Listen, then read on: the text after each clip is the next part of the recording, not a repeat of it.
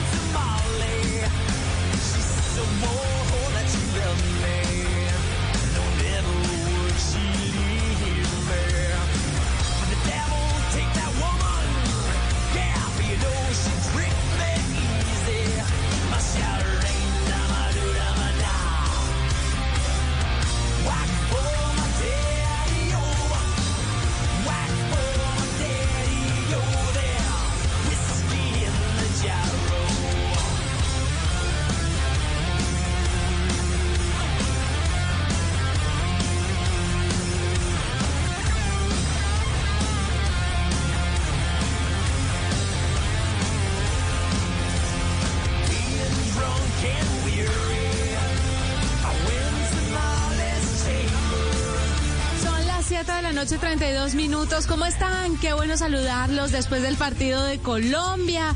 Ya un poco más tranquilitos porque vamos a cerrar este viernes con esta edición de la nube conversando doble sobre tecnología, sobre innovación en un lenguaje sencillo, en un lenguaje que todos entienden. Buenas noches, W. ¿Qué tal el partido? ¿Le gustó? Buenas noches, Juanita. Pues sí, obviamente me gusta el hecho de la transmisión que siempre tenemos aquí, la transmisión gigante que tenemos en Blue Radio, que siempre está presente en todos estos eventos tan grandes y obviamente la transmisión, como siempre, impecable. Así que esa es la parte que me deja feliz. Ah, bueno, me alegra mucho. Yo como llevo tatuada la selección en el corazón, entonces estoy perfecta, siempre, siempre con la selección. Venga, doble, conversemos un poquito sobre diferentes temas de tecnología y quisiera empezar contándole sobre las prioridades que YouTube, esta plataforma de videos, tiene, bueno, que ya no es solo de videos porque ahora tenemos YouTube Music y tenemos otras alternativas. Bueno, sí, sigue siendo video muy en el foto.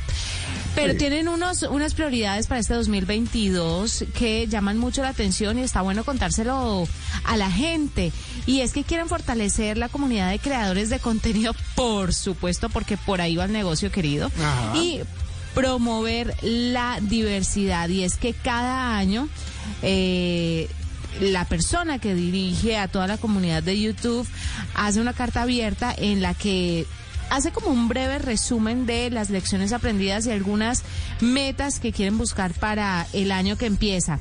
Pues le quiero contar que cada vez más personas están creando contenido en YouTube y la plataforma experimenta un impulso incluso en shorts, ¿sabe? Que todavía no es tan popular en Colombia, pero que está cogiendo cada vez más fuerza y alcanzaron 5 billones de visualizaciones. Por ejemplo, en todo el mundo la cantidad de canales eh, que logró ganar más de 10 mil dólares al año por su actividad en la plataforma aumentó en un 40%. Imagínese eso. Eh, um, Muchísimo, casi la mitad, casi el, mejor dicho, superó, superó muchas expectativas de muchísima gente en esas redes. Sí, señor. Mire, le voy a contar, por ejemplo, que la plataforma generó alrededor de 800 empleos en Australia, Brasil, Canadá, Corea del Sur, Estados Unidos, Japón, la Unión Europea, todo esto combinados.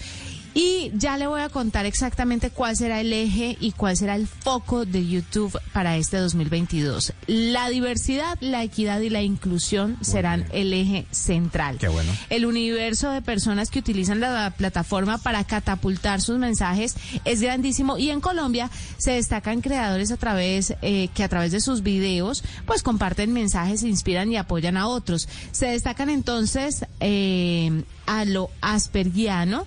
Fue creado en el 2015, impulsa contenidos para entender el síndrome de Asperger, promueve la accesibilidad para personas en situación de discapacidad y además construye una comunidad a partir de la empatía y las experiencias compartidas. Me parece tan, tan importante darle... Amplificación a estos contenidos, ¿sabe? Y, poder hacerlo también desde los medios de comunicación, porque a veces parece que nos olvidáramos de comunidades que necesitan estar en el mundo de la tecnología y hacer un poco de hincapié en ellos. Mire, también está la riqueza tradicional, gastronómica y cultural, que es un tema central, por ejemplo, en Afrocolombia Joelis. Esta es una creadora que desde 2021 visibiliza la cultura del Pacífico colombiano a través de los sabores tradicionales y del conocimiento que transmite a través de la comida. Usted sabe que a través de la comida uno se cuenta absolutamente todo, ¿no? Sí. Por ejemplo, la suya, ¿qué, qué comida le le transmite una historia. Cuénteme, aquí hablando entre todo un poco, hoy es viernes. Obviamente la colombiana, obviamente lo que tiene que ver con, con, lo que pasa es casa. no y es que nosotros lo, el asunto es este nosotros somos muchos países dentro de uno cierto y cada persona integrante de familia trae como su su pasado gastronómico para integrarlo a la familia entonces yo, por ejemplo, en mi casa he tenido mucha influencia de la parte tolimense por mi mamá, alguna de la, del altiplano cundiboyacense por mi papá, aunque es de tierra caliente, y el resto ha sido también por la familia política que también es de Boyacá, entonces como que todo eso se ha integrado en un solo lado y terminan siendo las sopas lo más como lo más eh, popular, ajiacos y mazamorras y esos y esos temas. Pero a mí personalmente todo lo que tenga que ver con pollo es lo que me me cuenta historias, pues. Mire, a mí me cuenta historias. Usted sabe que la comida bayuna es de las, obviamente los bayunos, todo el mundo dirá lo mismo de su región, ¿no? Pero de las mejores comidas del país, la bayuna. Y por supuesto, en, en, en el valle, a mí el sancocho de gallina cuenta una historia familiar. Porque es que eh, aquí es muy tradicional ir los domingos a ciertos sitios específicos a comer sancocho de gallina y toda una familia y generaciones y generaciones se reúnen en torno a esa a esa comida. Entonces es muy bonito ver cómo las familias van guardando la tradición. Sí. Eh, Incluso en, las nuevas generaciones, pues que, que, están ya, no digamos contaminadas, pero sí permeadas de otras culturas, de otros sabores, ya el mundo es más global, ya viajan, ya bueno, eh, la, la, familia se dispersa, pero todos volvemos al sancochito los domingos. Todas las familias, eh, todas las familias tienen uno, el primero al que le gustó el sushi, como el primero que llegó con el cuento de que le gustaba eso. Pero lo que usted dice es tan cierto que además tiene eh, como una mística desde la preparación, o sea, desde el momento en el que eh, toda la trayectoria desde que compran los ingredientes hasta que se sirve. No es solo la comida como tal, sino como todo eso lo que se reúne la gente, entonces usted hace esto, yo hago esto, es que usted es bueno para hacer aquello, y ahí es donde todas esas comidas, entre comillas, cuentan esas historias.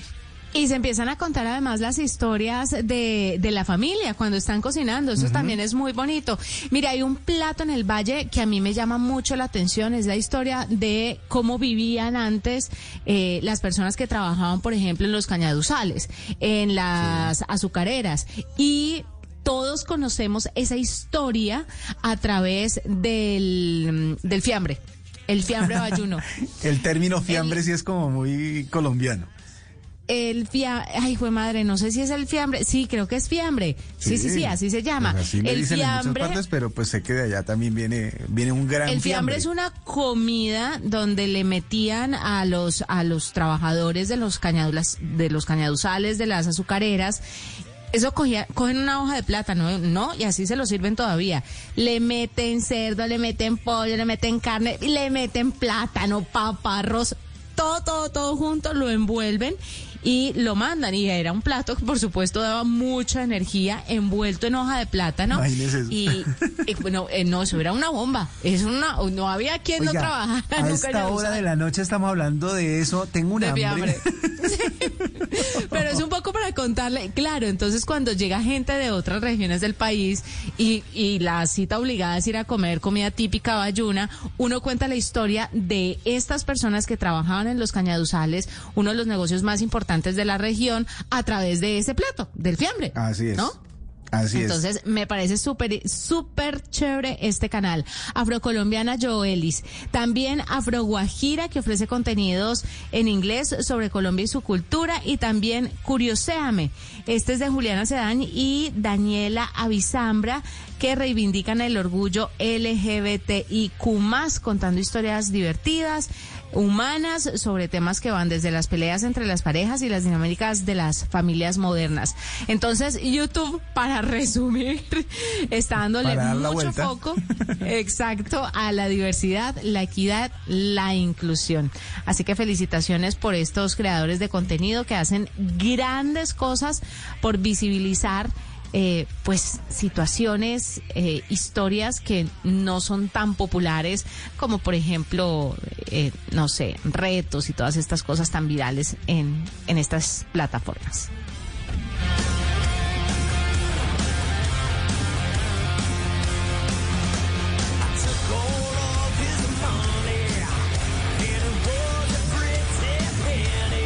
Bueno, Juanita, después de darme bastante hambre por toda la lo que acabamos de decir, vamos a volver con eh, algo de más información tecnológica. Vea, resulta que eh, acaban de anunciar que Apple va a preparar o está preparando mejor el reconocimiento facial en sus eh, dispositivos móviles, pero con tapabocas, o sea, con mascarilla. Es decir, si usted es de las que tiene que quitarse la mascarilla, he visto a mucha gente en ese plan, ¿no? Que para desbloquear el teléfono, que lo tienen con activado el, reconocimiento facial, se tienen que quitar el tapabocas, miran el teléfono y vuelven y se ponen el tapabocas. Bueno, así es. Pues la idea es que ya lo van a implementar con todo y tapabocas. Se van a centrar obviamente en la parte de su cara que tiene despejada, que tiene libre después del tapabocas para poder eh, para poder desbloquear el teléfono. No va a ser para todos los modelos que soportan el reconocimiento facial, va, solamente para las últimas dos líneas de teléfonos, es decir, el iPhone 12 y el iPhone 13, que son los que se lanzó hace, hace, hace poco tiempo, pues el último de la línea de iPhone.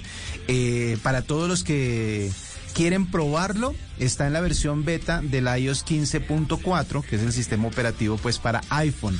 Esa versión se va a liberar próximamente cuando se terminen de afinar algunas cosas, pero obviamente les va a tocar a ustedes rehacer el reconocimiento, es decir, volver a entrar a la aplicación, volver a entrar a los eh, settings de seguridad de su teléfono y hacer el reconocimiento nuevo con la mascarilla. No importa qué mascarilla use porque no va, no va a tener ese ese parámetro pues definido, sino que se va a centrar. Yo me resisto, me resisto a eso porque es como eh, darle vida al tapabocas y yo ya quiero que podamos deshacernos de eso como en Inglaterra, pero mientras tanto me resistiré a eso. Seguiré marcando la clave. Yo no estoy seguro, yo no estoy seguro de que eso se vaya a ir del todo. Yo creo que en muchas culturas se va a quedar. pero cuando usted tenga gripa, pero cuando usted está sano, no sé. Yo creo que ahora sí una gripita y todo el mundo con tapabocas, pero pues pues Cosa que creería uno que debió hacerse desde hace mucho. Exactamente. Los japoneses nos llevaban años en eso, porque si usted ve eh, imágenes de Japón de antes de la pandemia, había mucha gente que salía a la calle, pues también por temas de contaminación. ¿no? De contaminación, tengo entendido. Sí, pero de todas maneras eso ayudaba a que previnieran enfermedades respiratorias, tanto los contagiados dispersarlas como los que no estaban enfermos adquirirlas. Entonces, le vamos a ver si se queda. Voy a hacer una pregunta, una pregunta y, y, no estoy incitando a nada, por supuesto, es una pregunta, solo curiosidad para usted, W. ¿No le parece que ese exceso de cuidados, por ejemplo, después de la pandemia, cuando ya decidan las organizaciones involucradas que no hay riesgo de que andemos sin tapabocas, ponernos un tapaboca para cualquier gripa, ¿no hará nuestro sistema inmune más vulnerable? Porque mire, le, le voy a decir desde la perspectiva de mamá, cuando uno tiene un hijo, y los niños están en casa que todavía no han entrado al jardín, los peladitos no se enferman, pero cuando usted los mete al jardín, eso es gripa tras gripa tras gripa y lo que siempre dicen especialistas y otros padres de familia o abuelos es es mientras que mientras que coge defensas. Y sí llega un punto en el que se estabilizan y ya la gripita no lo tira a la cama, sino que la gripita pues le da y, ya sale rápido de eso. Entonces, en ese pues, sentido le pregunto. Ya que usted dijo hace un rato que como es viernes hablan, podemos hablar de muchas cosas, le quiero recordar que esta semana eh, estuvieron hablando acerca de Amu Haji. No sé si usted ha oído hablar de Amu Haji. Amu Haji es un señor que es que está catalogado como el señor más sucio del mundo. Ah, sí, señor, ya lo vi. Es, tiene 80 años y tiene 60 años sin bañarse, literalmente sin bañarse. Y dicen que come carne cruda y que toma agua en latas usadas de charcos de la calle. O sea, es, es, es, el extremo del descuido. Obviamente nunca lo habrán visto con un tapabocas, nunca lo han visto pues cuidándose ni usando alcohol para prevenir el coronavirus. Y le hicieron exámenes hace poco, exámenes físicos, y resulta que el señor está perfecto. Tiene solamente un par de cositas de, un par de infecciones, pero por comer como come, pero al parecer el mismo cuerpo controla la infección y no necesita ni siquiera antibióticos. No le pasa nada. No le pasa nada. Es increíble, es increíble. El señor no se ha bañado en 60 de los 80 años que tiene además. Sí, eh, exactamente. Eh, es, ridículo. Entonces, tampoco, no estamos incitando a que no se bañen. No, ni nada por el estilo. Pero sí es cierto que muchas veces las defensas del cuerpo se fortalecen exponiéndolas justamente a las inclemencias de nuestro planeta. Entonces, de pronto sí, el exceso de, de cuidado tal vez nos hace un poco más, más vulnerables, pero en este momento el tema de vacunas, medicinas, eh, tapabocas, prevención, es vital no solo para uno, sino porque depende toda la sociedad del, del cuidado individual de las personas. Así que si bien sí hay que cuidarse, perdón, sí hay que ver cómo nos exponemos a, diferentes cosas para generar, para que el cuerpo mismo reaccione y genere los anticuerpos, también es cierto que tenemos una responsabilidad con la sociedad y tenemos que vacunarnos y guardar distancia, usar tapaboca, lavarnos las manos, etcétera, etcétera. Y ahora que usted estaba hablando de iOS, vamos a seguir rápidamente con una noticia chiquita y es que a partir del iOS 15.4 se le va a permitir añadir el pasaporte COVID de salud al wallet, a esta aplicación que tienen para guardar otro, otros temas como los pasabordos, recibos y demás. Entonces, eso está bueno porque usted va a tener todo centralizado en un dispositivo y no va a tener que andar sacando fotos o buscando, bueno, yendo aquí y allá con el tema de, del carnet de vacunación. Así es. Entonces, ahí les contamos.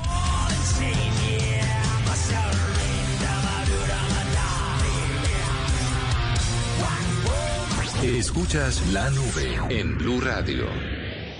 ¿Sabías que con la palabra cesantías puedes escribir tu futuro? Así es. Con la C puedes tener tu casa propia. Con la E puedes pagar tus estudios. Y con la A puedes ahorrar para los momentos en que más lo necesitas. Con Cesantías Protección, escribes el futuro que quieres. Ingresa a protección.com slash cesantías. Protección, tu futuro desde hoy. Vigilado Superintendencia Financiera de Colombia.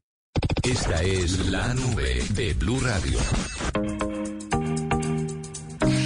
Usted está escuchando la nube, tecnología e innovación en un lenguaje sencillo, en el lenguaje que todos entienden. Hoy, 28 de enero, se celebra el Día Internacional de la Protección de Datos Personales y por eso con nosotros hoy está Diana Milena Robles. Ella es líder de IBM Security para Colombia, Perú, Ecuador, Venezuela y región Caribe para hablar un poquito sobre esto de la protección de datos personales. Y es que cuando se toca este tema, la gente piensa en las empresas y dice, bueno, se tienen que cuidar, tienen que proteger nuestros datos pero resulta que nosotros también debemos velar por nuestros datos y ayudar a las empresas también, ¿no? Así es. Eh, es, es, es, un trabajo conjunto. Diana, Milena, bienvenida a la nube. Hola Juanita, ¿cómo estás? Bien, gracias por estar con nosotros. Y bueno, hoy es 28 de enero, es el Día Internacional de la Protección de Datos Personales, pero cuando la gente habla de protección de datos, desde su experiencia, ¿solamente las empresas se deben encargar de esto o también las personas? Bueno, pues mil gracias por invitarme. Definitivamente es un tema eh, donde la responsabilidad es compartida y donde nosotros como personas que somos la primera línea de defensa de cualquier empresa tenemos una responsabilidad especial. Em, fíjate que somos nosotros los que creamos las contraseñas, utilizamos eh, los accesos, no solamente para la información personal que creamos, sino también de las empresas. Entonces, eh, somos definitivamente no solo los dueños de la información, sino también quienes debemos propender para proteger la información. Diana, pero en ese, en ese orden de ideas la mayoría de las personas piensan que esa protección va únicamente hasta la clave, por ejemplo, para ingresar a alguna aplicación o hasta los datos que se comparten eh, cuando uno eh, accede a ellas. Pero a veces también tiene que vigilarse temas como, por ejemplo, el, eh, las cookies, cuando uno le da aceptar cookies o cuando uno le da eh, por ejemplo, aceptar a los términos y condiciones, ¿qué tanta información está expuesta si uno no revisa esas cosas? Pues yo creo que ahí tocaste unos temas bien interesantes, porque sí, nosotros somos los dueños, digamos, del tema de las contraseñas, pero ahí, por ejemplo, eh, podríamos hacer cosas eh, adicionales, un poco más profundas para protegernos aún más. O sea, cosas como, por ejemplo, no reutilizar las contraseñas. La gente tiende a reutilizar contraseñas y fíjate que, eh, según algunos estudios que hemos realizado, en Colombia, a partir de la pandemia, las, cada persona creó 15 nuevas cuentas. Eso hace que uno tienda a reutilizar contraseñas. Eso también nos encausa en que si se roban datos de alguna empresa y tú ahí tienes contraseñas y las has reutilizado, la probabilidad de que, eh, digamos, identifiquen la contraseña que estás utilizando en tu banco o en, los datos personales es, altísima. Por ejemplo, también es nuestra responsabilidad no utilizar información personal en esas contraseñas. Si empezamos a utilizar, por ejemplo, datos como eh, eh, la fecha de nacimiento, el nombre de la mascota, esos son datos que son públicos y que pueden ser fácilmente identificables. Eh, por eso, entonces, se deben generar temas como agregar una segunda capa de autenticación o usar un administrador, un administrador de contraseñas para no memorizarlas. Y hay, hay plataformas, hay apps hoy en día que guardan tus contraseñas y no las tienes que anotar en ningún papelito, que es lo que la mayoría de la gente hace, eh, previendo que se lo vayan a robar y que vayan a tener acceso. Entonces, eso es algo que nosotros podemos hacer. Ahora, de cara las aplicaciones que tú bajas y que te piden, por ejemplo, autorización para ver video, para ver tus fotos o para ver tus videos, pues si es un juego el que tú estás bajando, si es una aplicación eh, que no tiene por qué saber el momento exacto en el que estás en algún lugar, uno mismo tiene que decir no, no quiero y no tiene por qué tener ese acceso. A veces pasamos muy rápido y damos, eh, damos por hecho de que nos están pidiendo lo necesario y, y no es y no es tan cierto. O sea, sí debemos vigilar un poquito qué autorizaciones les estamos dando para tomar información de nuestros datos, de nuestras fotos y de nuestros datos personales. Diana, hablemos un poquito sobre la seguridad de las empresas. ¿Qué porcentaje de empresas, yo no sé si ustedes tengan números, si hagan, si hayan llevado a cabo eh, investigaciones sobre la seguridad de las empresas en Colombia.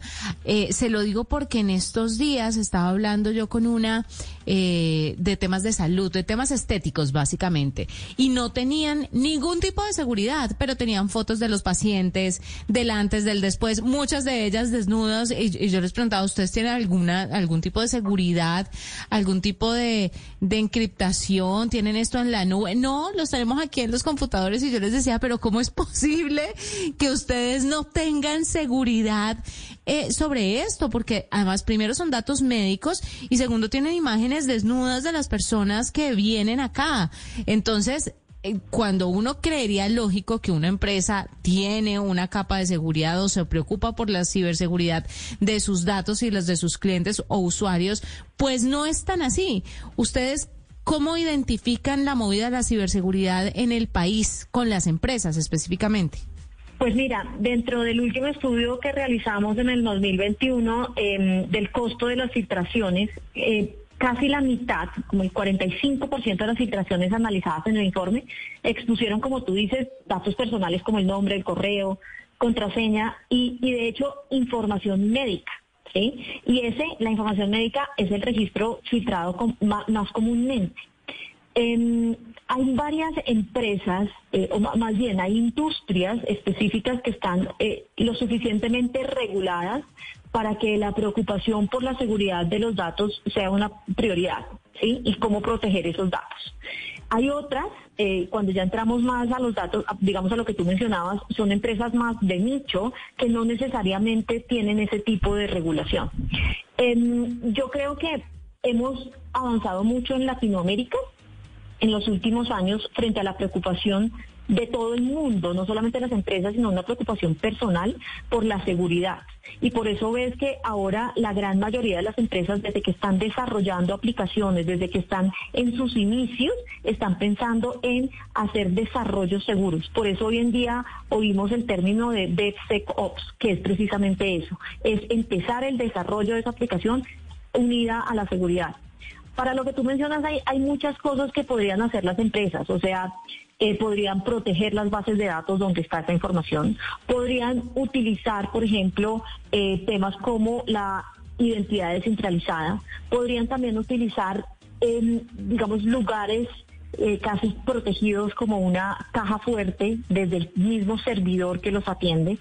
Em, que no les va a permitir que la información, por ejemplo, eh, se, se, se, pueda visualizar de alguna forma porque está absolutamente encriptada. Y, y, hay software que permite, de hecho, encriptar esa información y que solo el recipiente final sea el que realmente pueda ver la información. Entonces, hay muchas, hay muchas herramientas desde la tecnología que pueden ayudar a prevenir esas cosas.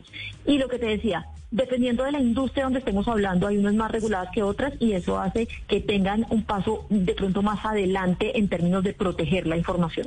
Diana, y hoy siendo ese día, el día de las, de, el, el día de la protección de datos personales, ¿qué consejos le podemos dar a la gente para que eh, los proteja justamente, que no sean tan, tan eh, rápidos con el clic de sí, sí, sí, acepto, acepto, acepto, le doy clic a cualquier eh, link que me llega y mi contraseña es la misma para todas mis redes. ¿Qué, qué consejo le podemos dar? Bueno, mira, lo, digamos que estamos hablando, yo diría cuatro cosas muy sencillas para hacer. La primera que hablábamos hace, hace un momento, ¿no? Uno, pues no reutilizar esas contraseñas. Es difícil, es muy difícil por la cantidad de huella digital que estamos creando. No, sobre todo porque, perdón que, interrumpa, pero sobre todo porque hay lugares en donde te piden cada mes cambiar la contraseña. Entonces, ahí, se convierte en un rollo.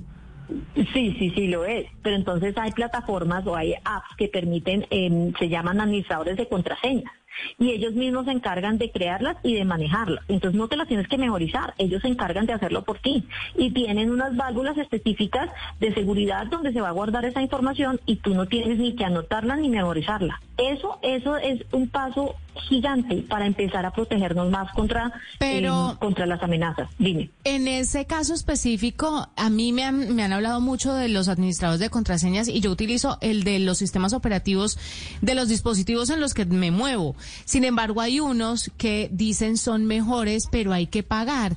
Y yo dudo que la gente saque una plata adicional para pagar este tipo de, este tipo de, de, gestores y de aplicaciones, porque es que ya, si, uno se pone a hacer la cuenta, nos estamos desangrando en plata con servicios digitales. Sobre todo cuando las claves son para lugares que son gratis. Por ejemplo, la clave de un mail que es gratis, pero tengo que pagar para que me guarden la clave.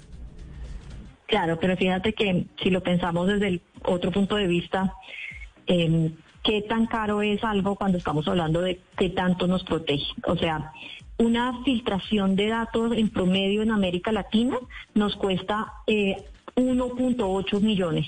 Si me entiendes, 1.8 millones es una filtración de datos. Y una filtración de datos se da normalmente por la exposición de datos personales, entre ellos las contraseñas.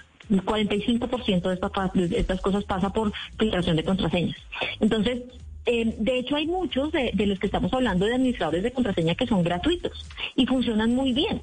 Entonces, eh, dependiendo de para qué los necesites, si es que, por ejemplo, es para un manejo de algo gratis, de algo donde no tiene información, podríamos utilizar algunos gratuitos. Si tú quieres ir avanzando en los temas que estás protegiendo, de pronto hay inversiones que se pueden ir dando. no em, desconozco realmente eh, qué tanto estén cobrando los administradores de, de, contraseñas, pero sinceramente creo que evitar eh, de cara, por ejemplo, a las empresas una una filtración de datos que le puede costar 1.8 millones de dólares vale la pena repensarlo. No, sin duda alguna, sin duda alguna. Y más doble cuando uno pues está trabajando desde casa y tiene y tiene un montón de, de, accesos a temas de la compañía, ¿no? y por ahí por usted puede empezar la hecatombe de su empresa. Entonces es, mejor tener cuidado en ese tema. Diana Milena Robles es líder de IBM Security para Colombia, Perú, Ecuador, Venezuela y región Caribe, hablándonos un poco sobre esto de la protección de datos personales. A propósito de el día de hoy, 28 de enero, que se celebra el Día Internacional de la Protección de Datos Personales. Pausa, ya regresamos. Usted está escuchando la nube.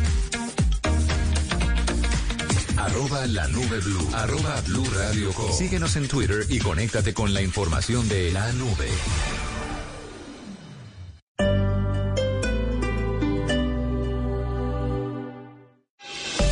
En Tigo Postpago, el primer mes gratis en planes desde 45 mil pesos. Tigo presenta la hora en Blue Radio. 8 en punto en la nube.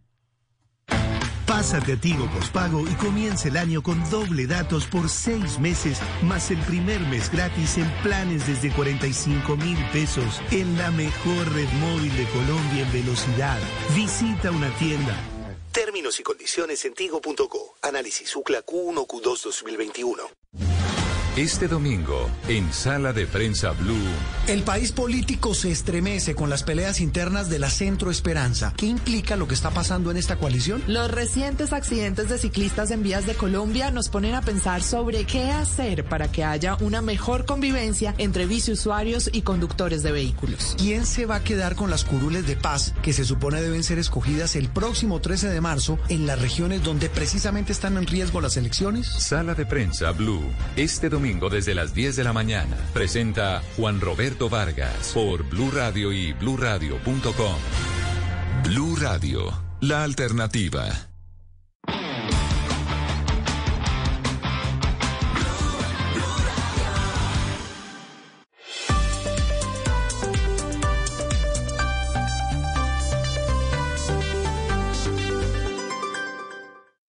Escuchas la nube en Blue Radio.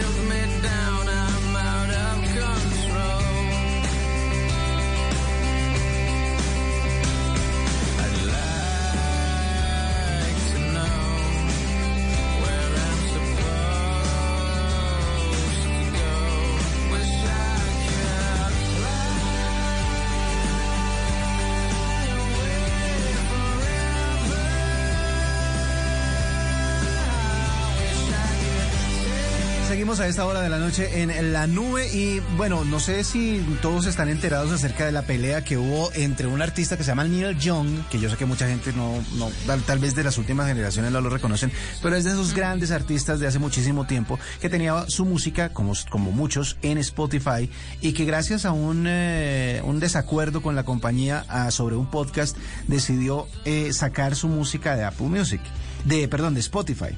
Pues resulta que Apple Music ha sacado pues como la, banderita de decir, acá se pueden quedar. Obviamente a ellos no les, no les preocupa porque el podcast en cuestión, que es el podcast de Joe Rogan, un podcast que es bastante popular en el mundo, es exclusivo de Spotify. Así que eh, Apple lo que hace es sacar la bandera y decir, bueno, para los que quieren seguir oyendo a Neil Young, acá lo podemos tener ya que nosotros no tenemos ningún rollo con el tema por el cual salió la música de este artista de Spotify.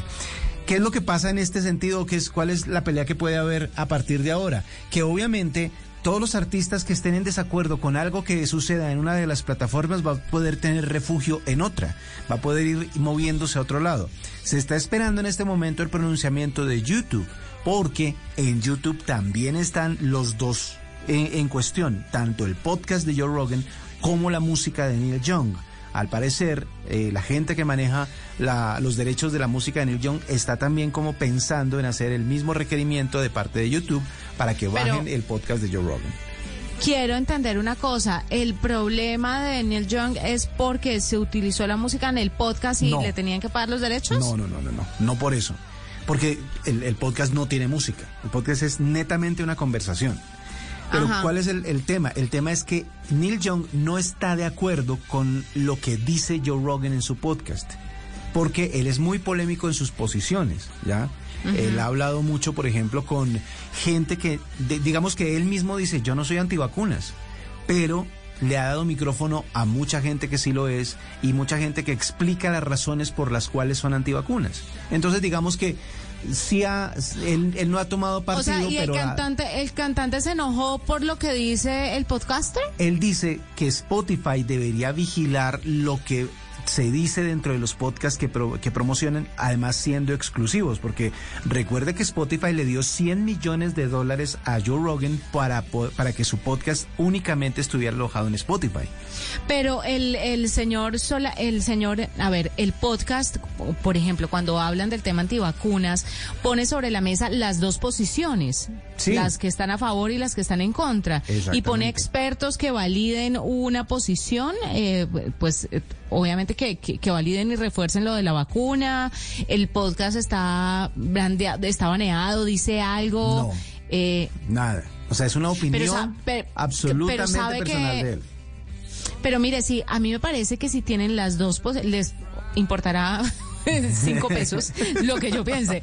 Pero yo pienso al respecto que si tiene las dos posiciones, está mostrando las dos caras de la moneda y y, y, me parece sano en medio de todo. Una cosa es cuando usted tiene un podcast antivacunas y otra cosa es cuando le abre eh, la posición, le abre el micrófono a una posición, pero también tiene el otro lado de la moneda para que la gente tenga esas dos opciones, porque es que entonces Spotify entraría en el tema de la libertad de expresión, ¿no? justamente, Porque es que además lo están haciendo con, pues, con responsabilidad poniendo la contraparte. Si no la pusieran, entiéndole, no. Por eso, justamente esa es la razón por la cual Spotify le dice, lamentamos mucho que se vaya, señor Neil Young, lo esperamos de regreso cuando usted quiera, pero el problema es que nosotros ya revisamos el podcast y no está infringiendo ninguna de nuestras normas. Además, nosotros hemos eliminado 20 mil episodios de podcast que en realidad sí están desinformando y sí están haciéndole daño a la gente. Claro. Y este no cumple con esas eh, con esos filtros, este, mejor dicho, este sí pasa todos los filtros y por eso se va a el quedar. Problema es que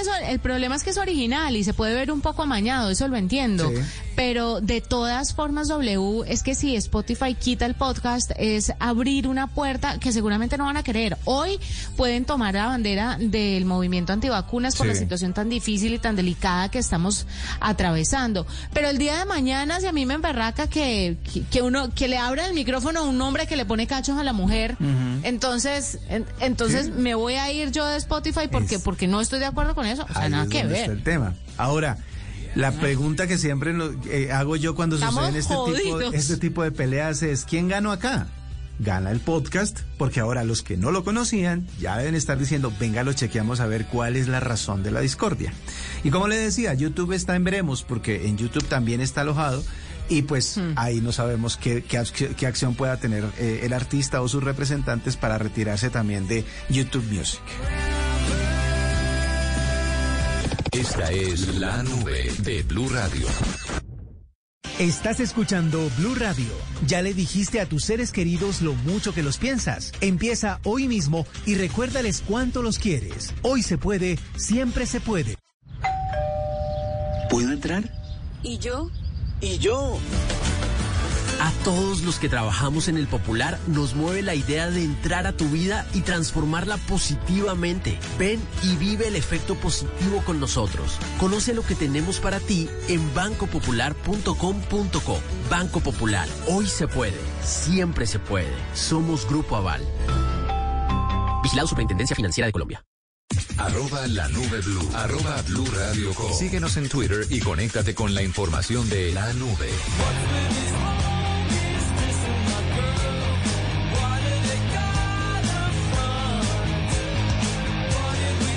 Vamos llegando al final de la nube, pero antes hay que contar un par de noticias rapiditas. Lo primero es que iPhone, esta noticia no la pudimos dar ayer porque estábamos con el corte para fútbol, pero se convirtió la marca de la manzana del celular número uno en China. Y esto es una odisea sobre todo por el nacionalismo y el apego a las marcas eh, locales que tienen estos asiáticos, donde por supuesto marcas como Huawei Oppo, entre otras, prevalecen. Es de verdad eh, muy impresionante que la marca de la manzana esté por primera vez en seis años en el lugar número uno de los teléfonos más vendidos en ese país, según una investigación de Counterpoint. Mm. Entonces, impresionante, superaron a Huawei, a Vivo y a Oppo. eso por ese lado. Anótese la Tim Cook. claro, además de eso, una de las marcas eh, más importantes del mundo y con más, eh, más valorizadas. Exactamente, con más eh, valor. Es la este compañía tecnológica más valiosa. Pasó de 300 mil millones de dólares de, de valoración. Es impresionante lo que hacen. Y otra cosa muy importante, las búsquedas sobre el holocausto en TikTok van a mostrar un anuncio para evitar la desinformación. Y es de esta forma como las plataformas están tratando de luchar contra esta plaga de hoy, que es precisamente eso, la desinformación. ¿Qué es lo que está pasando? Y si bien la gente busca algunos temas y tiene derecho a informarse, hay que, eh, pues de una u otra forma, tener responsabilidad sobre esos contenidos que se riegan a través de las plataformas sociales. Yo sé que hoy es viernes, pero ayer Miguel quedó debiéndonos lo que tiene que ver con series y películas, que estoy segura que muchos esperan para estar conectadísimos este fin de semana. Hay mucho para este fin de semana. Con Miguel nos despedimos, les deseamos una feliz noche, nos encontramos el lunes, Miguel. Esto es suyo, por favor. ¿Qué hay para este fin de semana? Necesitamos ganar. Necesitamos ganar, hermano.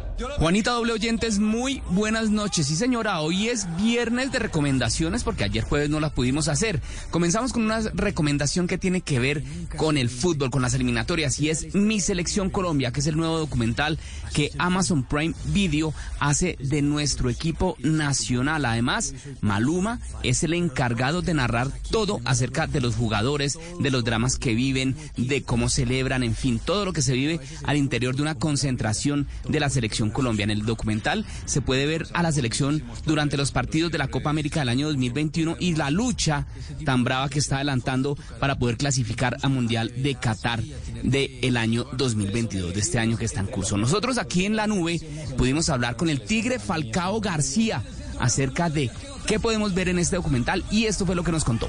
Fue una misma cámara, algo muy simple, no, no nos sentimos invadidos, sino que era, era algo realmente muy discreto, así que eh, ya como estábamos acostumbrados, en ningún momento eh, actuamos o nos, o, nos sentíamos inhibidos, no, nos sentíamos realmente cómodos y yo creo que eso es lo que van a poder eh, apreciar en, la serie de mi selección, la, la simpleza, lo genuino lo que realmente vivimos los jugadores en el camerino.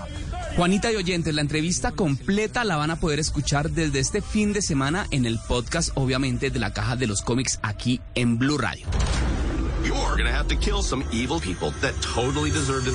Hablemos ahora de otra recomendación y es la nueva serie animada de Marvel que tiene todo lo necesario para hacer una gran serie animada, pero para adultos. Asesinos a sueldo, mafias japonesas, mucha acción y obviamente un mono o un mico, como lo conocemos, que sabe artes marciales y además manejar armas.